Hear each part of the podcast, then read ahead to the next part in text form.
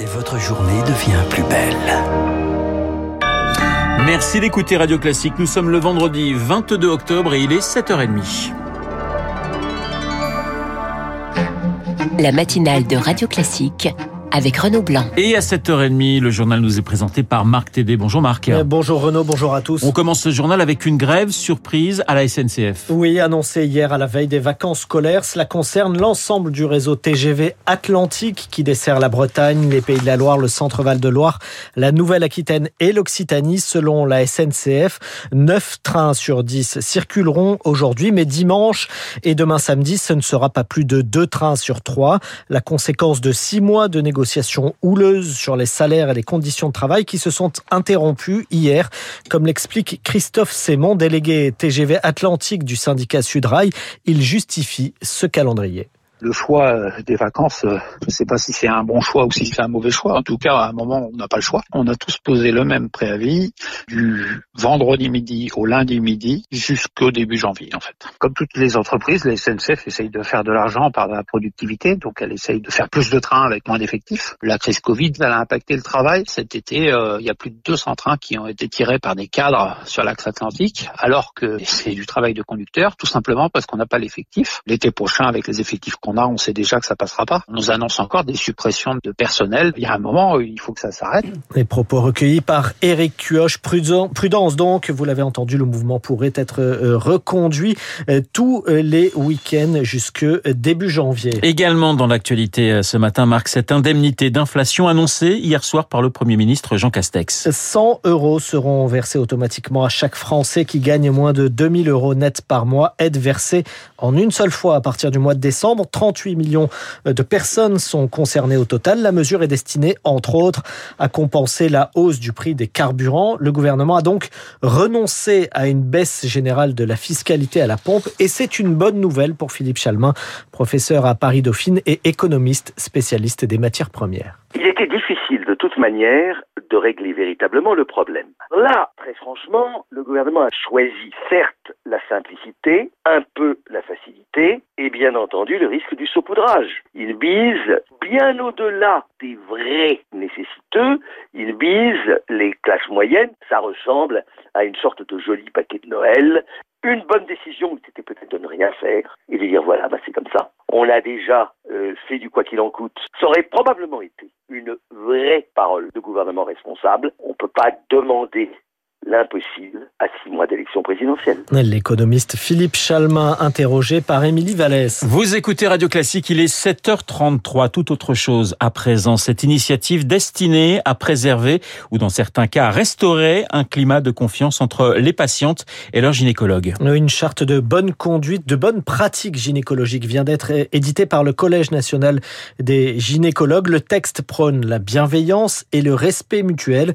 Cette initiative est lancée alors que plusieurs Plaintes pour viol ont été déposées contre le chef du centre endométriose de l'hôpital Tenon à Paris. Cette charte sera affichée dans les salles d'attente pour que chaque femme en prenne conscience avant la consultation, explique le professeur Cyril Wissoud, euh, secrétaire général du Collège national des gynécologues.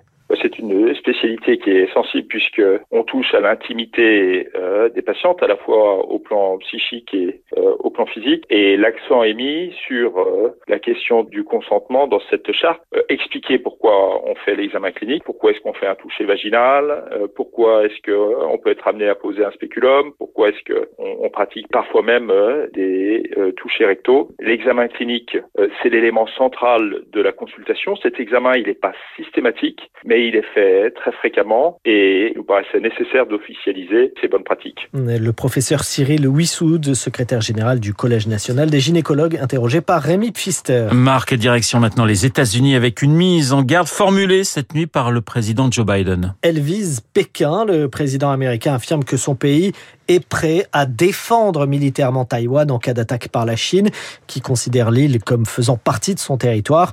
Nous avons un engagement en ce sens, a indiqué hier Joe Biden dans un entretien à la chaîne CNN. Il met ainsi fin à une certaine ambiguïté américaine sur la question. On reste aux États-Unis où le pays subit en ce moment une vague de grève quasi inédite depuis 1968. Oui, un peu partout dans le pays, des salariés épuisés par la pandémie réclament l'amélioration de leurs conditions de travail. Tous les les secteurs sont concernés. C'est assez rare là-bas pour être souligné. Les précisions à Washington de Fanny Allard. Ils viennent pour beaucoup du secteur hospitalier, mais pas seulement. Les employés de l'usine Kellogg's dans le Nebraska refusent de travailler depuis 15 jours. Même chose pour les employés de John Deere, le plus grand constructeur de tracteurs aux États-Unis. Le mouvement est tellement inédit qu'un nom a été inventé pour le décrire, le Striketober, contraction de strike, grève en anglais, et d'october, octobre. En cause, des conditions de travail difficiles pour des salaires trop faibles, et tout cela en période de pandémie. Mais si ces travailleurs ont décidé de se mettre en grève maintenant, c'est qu'ils sont en position de force. Les États-Unis manquent de main-d'œuvre et viennent d'atteindre un record. Plus de 10 millions de postes sont à pourvoir dans le pays, ce qui donne un pouvoir de pression aux salariés. Des mouvements de contestation qui promettent de mettre à l'épreuve la Maison Blanche, alors que le président américain Joe Biden s'est plusieurs fois déclaré être le plus grand allié des syndicats. Correspondance à Washington signée Fanny Allard pour Radio Classique. Les États-Unis, toujours marqués cette nuit par un fait divers qui risque de secouer le monde du cinéma, Marc. Oui, l'acteur et comédien Alec Baldwin aurait tué une femme sur un tournage. Pierre Collat, il s'agit vraisemblablement d'un accident. Oui, une erreur dramatique. Alec Baldwin aurait utilisé un vrai pistolet chargé de vraies balles au lieu d'une arme factice chargée à blanc. L'enquête devra déterminer comment cette arme s'est retrouvée sur le tournage. Pendant une scène, il a donc actionné ce pistolet. La directrice de la photographie a été mortellement touchée et Joël Souza, réalisateur du film, est très grièvement blessé.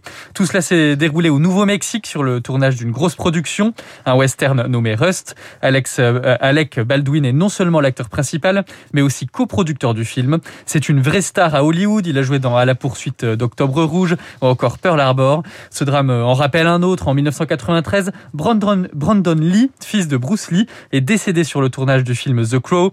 Une vraie balle était restée coincée dans le canon d'une arme chargée à blanc. À l'époque, l'enquête avait conclu à une négligence. Merci Pierre Collat. Toujours à l'étranger, l'inquiétude des Britanniques pour la reine Elisabeth II après avoir été mise au repos par ses médecins. La monarque britannique âgée de 95 ans a passé la nuit de mercredi à jeudi à l'hôpital pour y subir des examens présentés comme préliminaires par le palais de Buckingham. Elle est rentrée au château de Windsor hier à l'heure du déjeuner, précise ses services qui soulignent également qu'elle garde un bon moral. Sa dernière apparition publique date de mardi. Une réception en présence du Premier ministre britannique Boris Johnson, de l'homme d'affaires Bill Gates ou encore de l'envoyé américain pour le climat John Kerry.